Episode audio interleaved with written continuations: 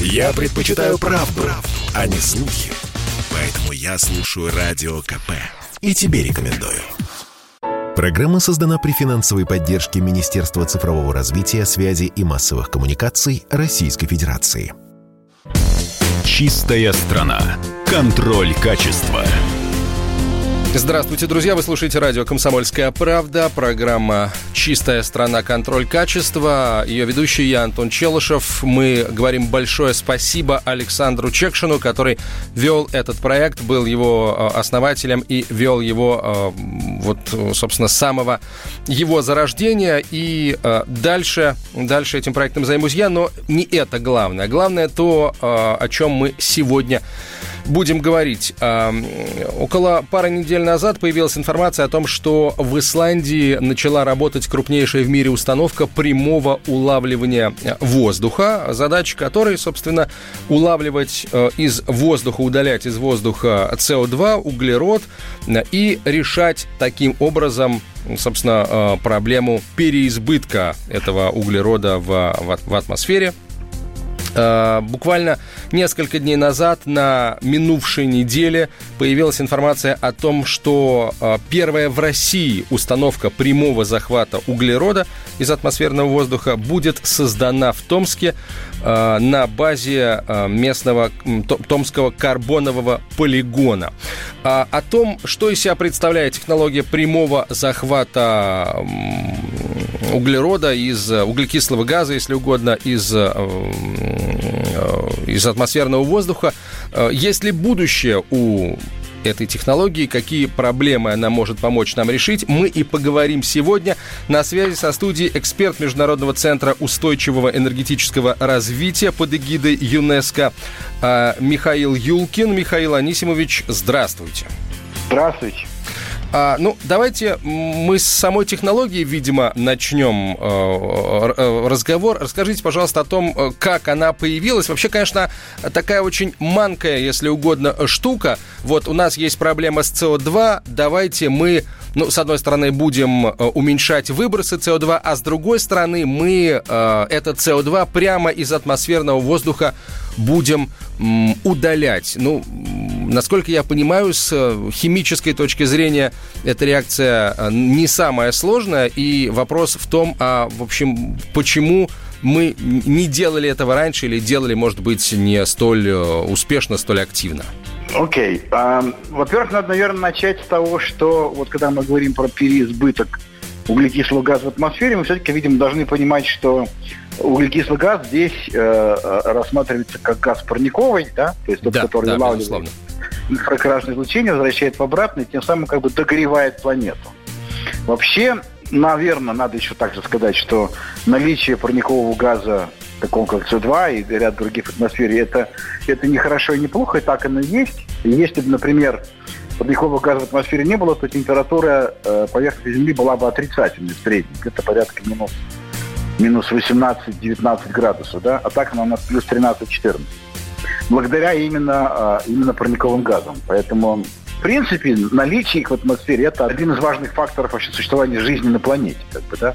Иначе мы бы не знали планету такой, какой она есть. Но неконтролируемый рост концентрации СО2 в атмосфере вот приводит к э, дополнительному нагреванию плоской Земли и ко всем тем неприятностям изменения климата, которые мы переживаем.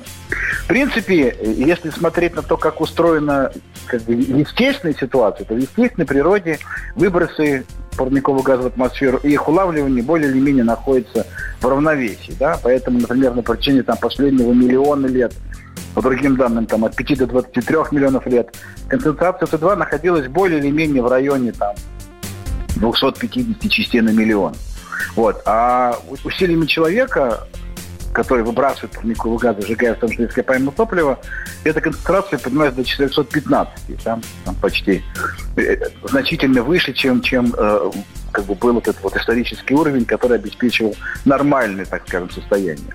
И вся проблема в том, что мы это в атмосферу СО2 выбрасываем, но не улавливаем его обратно.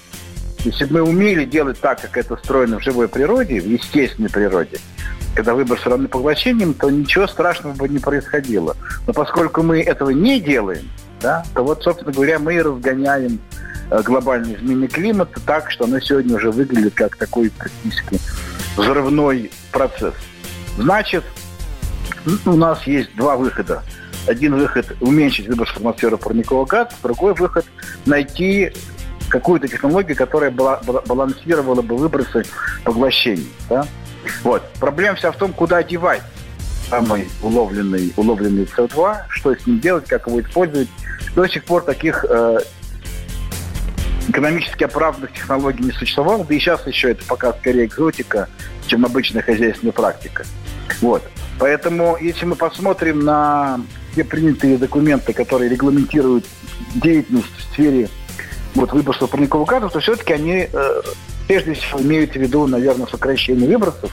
Хотя, вот это даже в Парижском соглашении, задача сформулирована таким образом, что выбросы не должны превышать обратного поглощения, то есть изъятия углерода из атмосферы. В этом смысле вот появление проектов пока еще, наверное, в таком пилотном, тестовом режиме, который позволяет это СО2 улавливать из атмосферы, это скорее хорошая новость. По крайней мере, она позволяет развивать и другое, и другое направление тоже, не только, не только снижать выброс, но и увеличивать так ну, абсорбцию, да, вот как бы откачку СО2 из атмосферы. Вопрос только, куда, куда деть. И, естественно, процесс устроен как круговорот.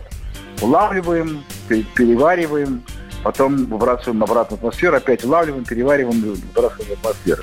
То есть если бы, если бы, например, мы добывали э, топливо, например, не из ископаемого углерода, а изловленного из атмосферы, то это было бы примерно так же, как и устроена живая природа.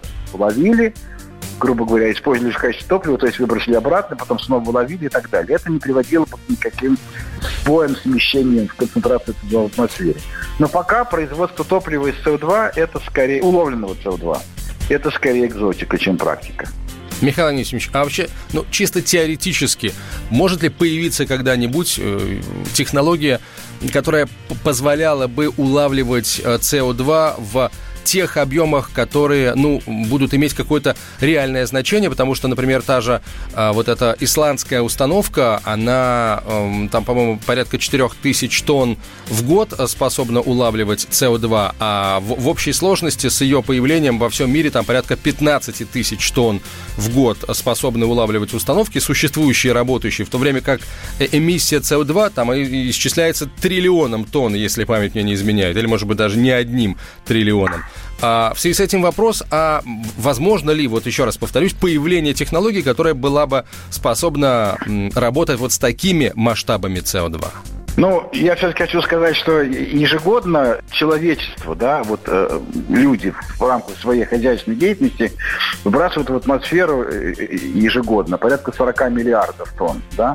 В этом смысле там 4 тысячи, это, конечно, очень... Да, очень, ну, очень триллион я тоже загнул, да, но ну нет, если брать, если брать э, общее количество выбросов в целом по планете, например, такое есть, как бы, да. Ну просто я сказал, что планета, как ну вот естественная природа сама себя балансирует, а вклад человека, который не балансированный, который, собственно говоря, и приводит ко всем этим процессам, это вот 40 миллиардов небалансируемых добавочных поступлений в атмосферу, да, которым ничего не противостоит. Это и есть тот дисбаланс, то нарушение, которое мы своей деятельностью невольно вносим естественный кругооборот, создавая как раз проблему.